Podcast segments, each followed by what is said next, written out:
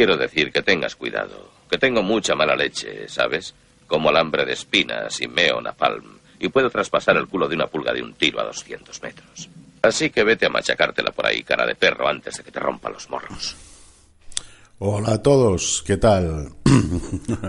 Ladies and gentlemen, ¿cómo estáis? Hoy además tengo un invento nuevo de micrófono aquí, micrófono de, de barba, ¿no?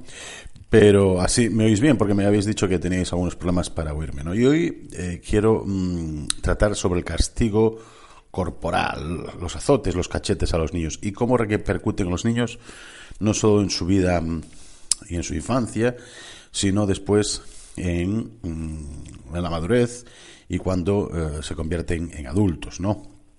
Sobre todo alguien como yo, que soy eh, libertario, jeffersoniano sobre todo, eh, mm, nosotros nos centramos, digamos, en nuestra secta, si le quieres llamar de alguna manera, en nuestra secta libertaria, eh, mm, del pequeño Estado, eh, de este experimento llamado la Constitución Americana en 1776, en el principio de no agresión. Es muy importante, ¿no? Y respetar los derechos de propiedad, los derechos privados, y em, que están derivados de mm, el adquirir eh, esos esa propiedad eh, mm, sin agredir a otros, obviamente, ¿no? Y normalmente gente como yo condenamos eh, en voz alta, ¿no? Las instituciones sociales que vulneran normalmente este principio de no agresión y son coercitivas, ¿no? Y los derechos de propiedad privada, ¿no? como por ejemplo pues la tasación, los impuestos, eh, las deudas nacionales, eh, la moneda ficitaria, eh, invasiones injustas, a, sea domicilio o sea al país, invasión también, inmigración masiva sin control y la persecución y encarcelación de ciudadanos no violentos a través, por ejemplo, de leyes sobre las drogas o otras cosas, o incluso el aborto, así así, ¿no? Y estas eh, em, eh, instituciones, ¿no? Normalmente mm, es difícil tener una institución que proteja los eh, derechos a la propiedad privada.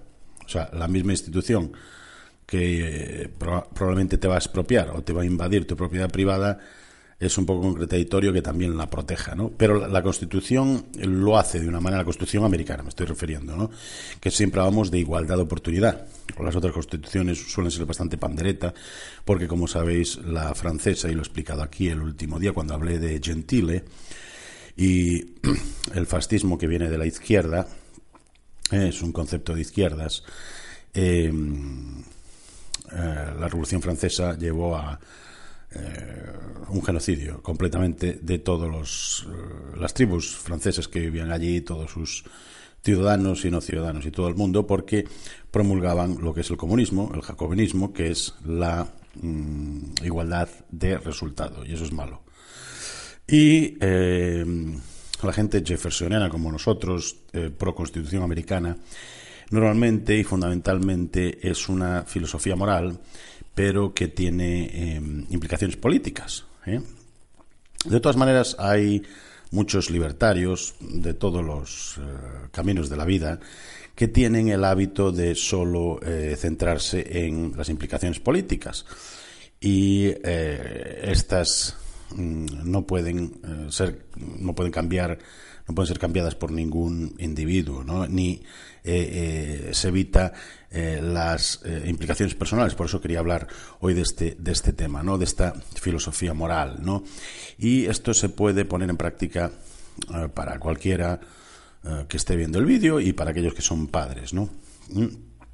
Y hay un montón de, de, libros por ahí fuera y tal que podéis leer de la escuela austriaca, la escuela de Chicago, la escuela de Frankfurt, pero que no nos va a llevar a ningún sitio, ¿no? porque siempre estamos Em, la gente que llaman liberales en Europa y en Sudamérica siempre están con las implicaciones políticas, pero no ven la, filosofía moral detrás de todo esto y la certeza moral que hay y la implicación personal. Entonces hay que mojarse un poco más y eh, yo siempre quiero que todo el mundo pues deje de fumar, deje de beber y deje de tomar drogas. Ojalá nadie tomara drogas, ni fumase, ni, ni bebiese. ¿eh? Eh, yo estoy aquí para eso, para intentar por lo menos convencer a alguien de que no beba, ni fuma, ni, ni se drogue, y, o no cometa aborto, o eutanasia, o lo que sea, ¿no? Y después tenemos casos excepcionales, obviamente, que son inevitables, ¿no?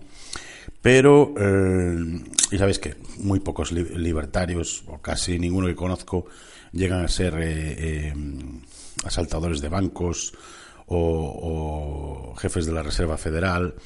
Y muy pocos libertarios, al cabo del tiempo, llegan a tener o usar su experiencia para disciplinar a niños. Eso es un problema grave. O sea, hay que poneros a hacer niños. Pero si queréis evolucionar, hay que hacer niños. La evolución es tener vástagos, es tener descendencia, obviamente, ¿no?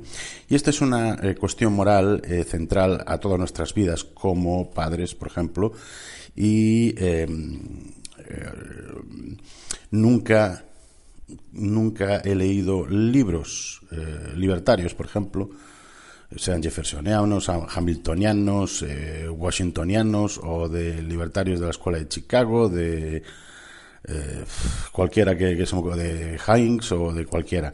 Nadie habla de, el movimiento libertario nunca habla de, de, eh, el castigo corporal, por ejemplo, de los azotes y los cachetes. Y creo que es una buena introducción el hablar de esto, ¿no? Eh, porque es una, en términos de, ¿Te está gustando este episodio? Hazte fan desde el botón apoyar del podcast de Nivos. Elige tu aportación y podrás escuchar este y el resto de sus episodios extra. Además, ayudarás a su productor a seguir creando contenido con la misma pasión y dedicación.